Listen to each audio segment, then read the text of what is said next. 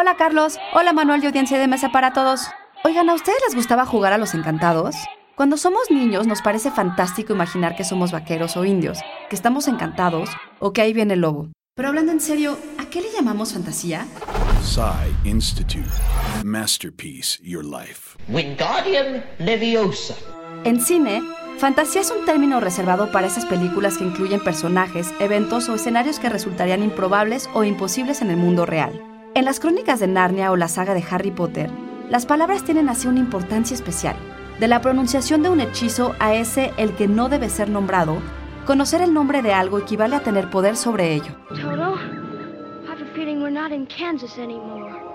En la literatura, el término fantastique remite a un género que abarca lo mismo horror y ciencia ficción que fantasía propiamente dicha. En Introducción a la literatura fantástica, el filósofo y crítico literario Svetan Todorov dice que lo fantástico se encuentra en la incertidumbre que sentimos ante un acontecimiento que parece sobrenatural y que nos obliga a decidir si se trata de una ilusión o si dicho evento es real. Sin embargo, la fantasía es un género que muchos no toman en serio. De acuerdo con Catherine Fox, la palabra misma parecería maldecir muchas de esas películas de horror o fantasía que se consideran, sí, infantiles, aunque su encanto sea innegable. ¿Y ustedes qué creen? Uno, dos, tres, se quema la base.